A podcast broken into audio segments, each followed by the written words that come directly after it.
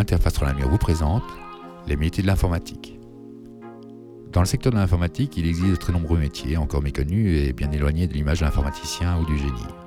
Mais quels sont ces métiers? Que fait une personne qui travaille dans l'informatique, hommes et femmes? Dans le cadre du projet Genre éthique soutenu par le Fonds social européen, Interface Renamur nous invite à explorer la diversité des métiers de l'informatique et la mixité dans ses fonctions au travers des hommes et des femmes qui en sont les acteurs. Chaque mois, découvrez la réalité de divers métiers derrière un nom. Et peut-être vous découvrirez votre futur métier. Car nous pouvons tous et toutes devenir les créateurs et créatrices du numérique. Aujourd'hui, nous retrouvons Pierre qui a rencontré pour nous un professionnel de l'informatique dans ses beaux studios prêtés par la RUN.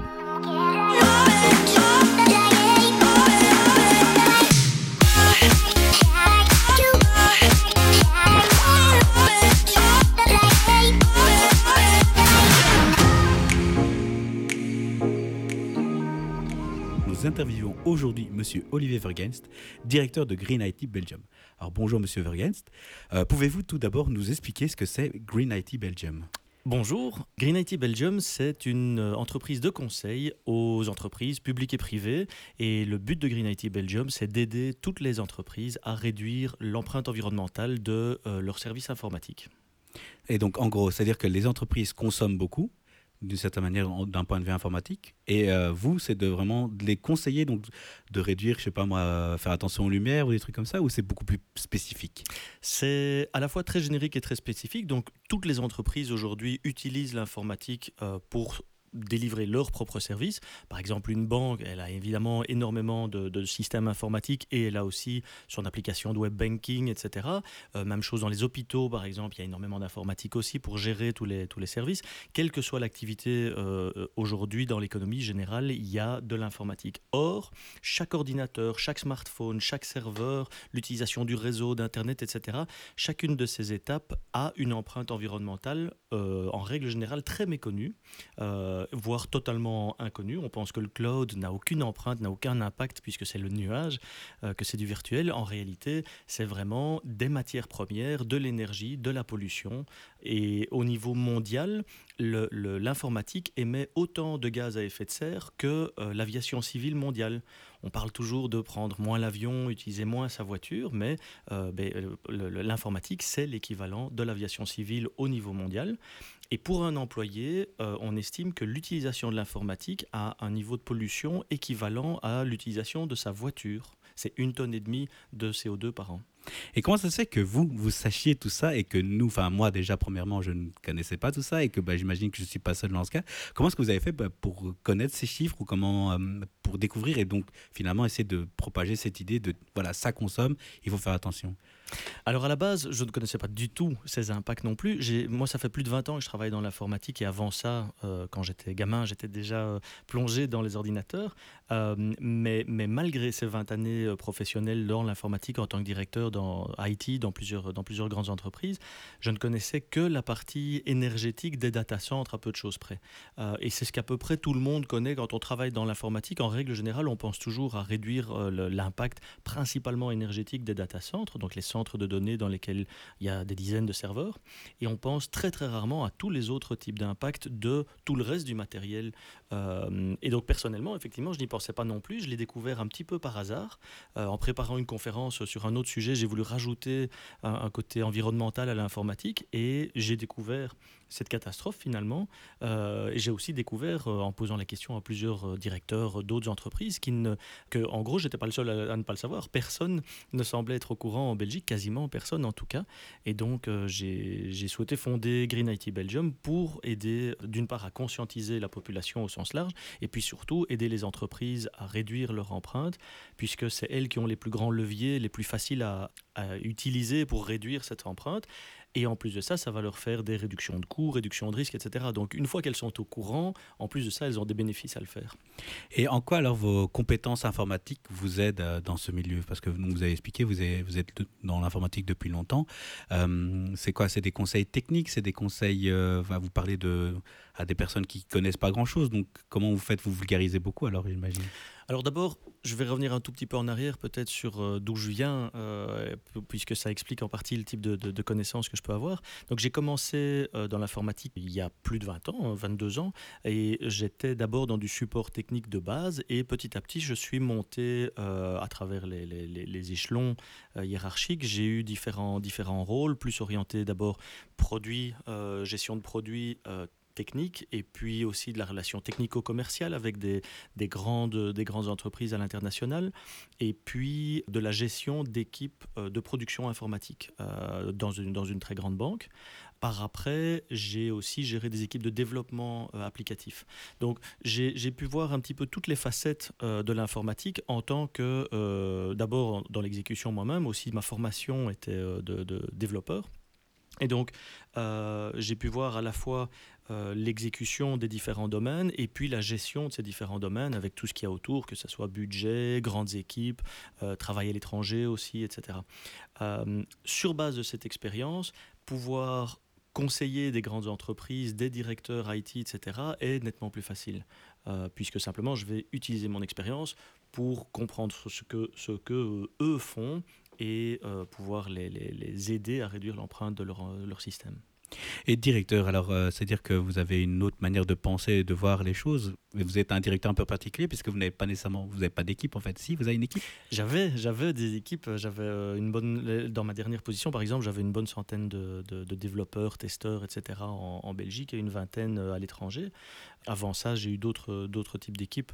mais donc à chaque fois, oui, c'est des relativement grandes équipes avec des managers en charge de, des, sous-équipes entre guillemets et, moi en charge du département. Ici, par contre, euh, j'ai quitté euh, mon, dernier emploi et j'ai fondé mon entreprise. Et pour l'instant, je suis seul. Je travaille avec quelques indépendants euh, puisque c'est une activité en création, c'est un marché en création, le Green IT en Belgique. Mais le but est effectivement d'arriver à, petit à petit pouvoir recruter, travailler avec des plus grandes équipes de nouveau. Oui. Et quels seraient les savoir-faire et les savoir-être pour bah, créer son, sa propre société? Donc ici, c'est une SPRL. c'est un choix personnel ou c'est par la force des choses que vous avez choisi Le choix personnel de, de faire une SPRL Une SPRL que une SBL ou euh, je sais pas moi. Ou de créer une entreprise. Ou créer une entreprise, voilà. Euh, alors, c'est un choix personnel de créer une entreprise, oui, euh, certainement. C'est d'abord créer une entreprise, c'est pas quelque chose de compliqué, mais c'est pas quelque chose de facile non plus. Disons que ça demande un, ça demande un certain état d'esprit. Il faut avoir quand même l'envie d'entreprendre. il faut aussi être relativement capable de travailler seul, de tenir soi-même ses objectifs, euh, de créer des, des, plans et d'essayer de s'y tenir. Et aussi, lorsqu'on travaille en, toute petite entreprise comme ça, on a tous les rôles. Donc, on fait à la fois de la vente, du démarchage, euh, et puis de l'exécution des tâches, le conseil et euh, ben, du marketing, des choses comme ça. Et puis aussi tenir le budget, la comptabilité. Donc, on se retrouve dans tous les rôles en même temps, ce qui est à la fois passionnant et en même temps relativement compliqué. Donc, ça demande d'avoir une certaine expérience de l'entreprise au sens large. Maintenant, euh, c'est pas pour ça. Il faut pas pour autant avoir des années de d'expérience en entreprise pour être capable de le faire, puisqu'il y a beaucoup de, euh, d'accompagnement disponible, que ça soit fait par euh, les, régions, euh, dans certains cas par les villes, par des, des, des, associations privées, des ASBL, etc. Il y a moyen d'avoir beaucoup d'aide aussi si on le souhaite. Donc quelqu'un qui a une bonne idée et qui souhaite se lancer peut le faire. maintenant, il faut quand même euh, pas le faire à l'aveugle, puisque on, ben, pendant qu'on le fait, on n'a en général pas de salaire. Donc c'est quand même relativement compliqué de ce côté-là aussi. Et le Green IT, donc c'est quelque chose dont on en parle de plus en plus maintenant, mais c'est même quelque chose qui est, euh, qui est vieux, mais dans la, tête, dans la tête des gens. Euh, c'est quand même assez jeune. est-ce qu'il y a du boulot? Est-ce qu'il y a... est-ce est-ce qu'il y a un secteur à lequel on pourrait un peu genre, ruer vers l'heure un peu là-dessus ou pas du tout? Alors Malheureusement, euh, je dis malheureusement au niveau environnemental euh, et au niveau de mon portefeuille aussi, il n'y a pas du tout de rue vers l'or pour l'instant là-dessus. Euh, c'est le Green IT a commencé à vraiment exister en France il y a une quinzaine d'années, et là, quelques grandes entreprises, on parle d'une quarantaine de grandes entreprises, ont vraiment mis le pied à l'étrier et travaillent dedans, ce qui fait qu'il y a quand même un certain marché existant en France. En dehors de ces 40 grandes entreprises, il y a une série aussi de chambres de commerce, de, de, villes, de choses comme ça qui sont qui sont fort intéressés au, Green IT. Donc il y, a, ah, il y a un certain marché et il y a un certain nombre de consultants dans le, green, dans le monde du Green IT en France. Par contre, en Belgique, il y a eu en 2009 à peu près un premier essai de lancement du Green IT, ça s'appelait à l'époque Euro Green IT. Quelques, quelques personnes travaillaient là-dedans et ont gardé les, les, compétences de, de l'époque, donc je suis en contact avec certains d'entre eux déjà mais c'est quelque chose qui est euh, à peu près mort euh, vers, vers 2000, 2010 euh, à peu près. et donc les entreprises en Belgique ont été très peu sensibilisées et en tout cas n'ont pas pris d'action, n'ont pas pris l'habitude d'appliquer le Green IT. Donc on est quelque part reparti à zéro en 2019. C'est quelque chose où la plupart des gens ne sont pas au courant, doivent être totalement sensibilisés du, du, de, de, depuis la base, vraiment en repartant de zéro. Et donc c'est un marché à créer on est plutôt sur un marché de niche. C'est pas quelque chose où il y a, euh, du travail en, très grande quantité et où il y a une demande phénoménale. On est vraiment sur quelque chose à créer et où je, vois un certain engouement de, des grandes entreprises qui s'y intéressent, mais c'est dans un cadre beaucoup plus général d'attention à l'environnement. Évidemment, le, côté purement technique IT n'est pas ce qui leur vient à l'esprit en premier euh, comme plan d'action. Donc, ok, donc si on se lance dans le Green IT, il faut, faut, pas s'attendre à avoir des tonnes de demandes, mais euh, pourquoi est-ce qu'on se lancerait dans le Green IT Vous, vous êtes lancé bah, par conviction, j'imagine, et par, euh, sensibilisation. Mais euh, pourquoi est-ce que, enfin, comment encourager d'autres personnes à faire ce que vous faites en, en étant bien clair que c'est voilà, pour le moment, il n'y a pas trop d'argent, il n'y a pas trop, mais ça, il n'y a pas que ça dans la vie. Mais comment est-ce qu'on pourrait encourager ces gens ou des personnes à se lancer, à se dire, ok, moi aujourd'hui, je veux travailler dans l'informatique et dans le numérique et conscientiser des personnes, des, entreprises, mais aussi des, des, particuliers comme moi. Mais comment, comment les, comment les lancer, comment faire pour les leur donner envie? Alors, pourquoi se lancer là-dedans? Il, y, a deux aspects. On regardera en deuxième pourquoi les entreprises ont intérêt à le faire, mais en particulier pourquoi est-ce que les, employés ou les entrepreneurs souhaiteraient euh, faire du Green IT. Tout d'abord, comme je disais, c'est un marché en création, donc ce que je conseillerais, c'est d'avoir une activité euh, de base sur laquelle on, on, travaille déjà, sur laquelle on a des rentrées, etc. Et de développer en parallèle de ça une nouvelle activité qui serait orientée Green IT. Donc, typiquement, si vous êtes développeur, si vous êtes euh, ingénieur système, si vous êtes euh, gestionnaire de projet IT ou des choses comme ça, si vous avez déjà des connaissances et des compétences IT, eh bien commencez à mettre euh, par exemple 10% de votre temps d'activité sur du Green IT et quelque chose qui a du sens, de façon à, rentrer petit à petit dans ce marché qui, est à créer, comme je le disais. par contre, se lancer à 100%, ben ça, demande d'avoir le temps quelque part de créer ce marché, d'attendre que les revenus puissent arriver plus tard. Donc c'est un petit peu un pari sur l'avenir. Euh, à côté de ça, ce que je pense, c'est que il y a une série de raisons pour lesquelles les entreprises ont vraiment intérêt à, démarrer le Green IT. Donc, je crois personnellement que le marché va venir petit à petit. Ça restera probablement un marché de niche, mais néanmoins, il y aura du travail pour, je, pense, plusieurs, dizaines de personnes certainement en Belgique. Euh, mais c'est pas non plus euh, comme le marché, par exemple, des développeurs où on est hyper tendu, où ça demande, euh, il y, a tout le temps beaucoup plus de demandes que de capacités finalement. donc, dès qu'il y a des, développeurs qui sont formés, ils sont quasiment tout de suite engagés s'ils sont bons. on n'est pas du tout encore dans ce, dans ce pattern-là, clairement. Comment vous aider en fait si jamais un jour, comment le, donc c'est un nouveau marché et donc il n'y a pas nécessairement d'experts, peut-être un peu plus, mais donc comment faire pour devenir expert ou comment faire pour, euh, pour prendre sa place dans ce marché à votre avis? Comment est-ce qu'on pourrait faire? Moi, voilà, demain, j'ai envie de commencer euh, de, Green IT, ça me, ça me, tente. Je vais faire une ou deux formations. Est-ce que je pourrais me déclarer comme, euh, enfin, me définir et me sentir éligible de dire, voilà, je suis un expert et je peux vous aider à, améliorer votre consommation d'informatique et de numérique, donc d'énergie. Alors, le, pour la première partie, c'est comment, m'aider globalement à sensibiliser un maximum de gens. Euh, déjà, tout simplement, c'est euh, si vous travaillez dans une grande entreprise ou si vous connaissez des gens qui sont dans des grandes entreprises, euh, c'est de nous permettre de rentrer, de rentrer auprès de ces grandes entreprises, aller leur expliquer justement d'une part tous les impacts et d'autre part tout ce qu'elles ont à gagner, quels sont les bénéfices potentiels pour elles, parce que ça demande quand même effectivement une certaine expertise pour pouvoir expliquer relativement en détail les différents types de bénéfices qu'elles peuvent en retirer. Donc la première étape, je dirais, c'est essayer de conscientiser vos collègues de l'IT, ou si vous êtes vous-même dans l'IT, d'essayer de conscientiser euh, vos, patrons. Euh, et simplement eh qui nous contacte, qui contacte Green IT Belgium. Et à ce moment-là, on pourra, on pourra donner plus d'infos. On fait aussi régulièrement des conférences, donc soit de vous, soit de vos collègues euh, seraient certainement les bienvenus pour, euh, pour assister à une de ces conférences et essayer d'en savoir un petit peu plus. L'autre partie, c'est si vous voulez vous-même maintenant devenir conseiller dans le monde du Green IT.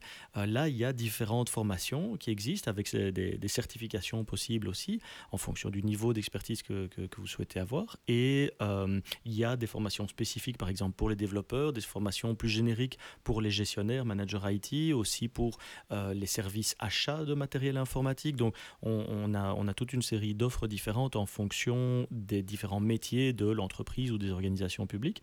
Et, et, on permet à chacun de ces métiers de rajouter une casquette Green IT à leur, euh, à leur métier de base, quelque part, de façon à ce que ça, ça fasse partie intégrante de leur travail de tous les jours. Et euh, vous parliez de conférences. Où est-ce qu'on peut trouver ces informations de tiens, vous, vous voir soit sur votre site internet ou est-ce que vous avez un, agenda où on pourrait facilement voir où, vous êtes dans quelle ville pour, euh, bah, pour venir vous voir et vous écouter et avoir un peu plus de votre sagesse en direct? Principalement pour l'instant, euh, nous publions les, conférences à venir sur euh, LinkedIn au fur et à mesure qu'elles se planifient.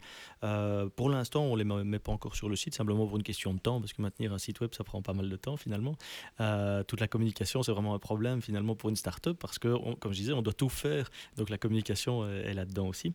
donc je dirais, suivez-nous sur LinkedIn, sur la page greenitbelgium.be de LinkedIn simplement quel est l'objectif pour Green IT euh, Est-ce que ce serait que toutes les, entreprises belges passent par vous et voilà et soient conscientisées Est-ce qu'il y a une fin en fait à votre à votre rôle d'une certaine manière? Alors déjà, il faut voir le fonctionnement de Green IT Belgium. On n'est pas dans un, euh, une boîte de consultance habituelle comme les, les, grands euh, Accenture, Deloitte, etc. Ici, le but est plus de créer un réseau d'entreprises. Donc on, a, on crée un club Green IT Belgium euh, de façon à ce que les entreprises puissent partager entre elles leur expérience d'implémentation des bonnes pratiques du Green IT et puissent aussi nous aider nous-mêmes à nous améliorer quelque part. Puisque d'une entreprise à l'autre, on va avoir à chaque fois des implémentations différentes, des bénéfices différents, euh, et les mettre ensemble euh, pour échanger justement est, la valeur ajoutée quasiment principale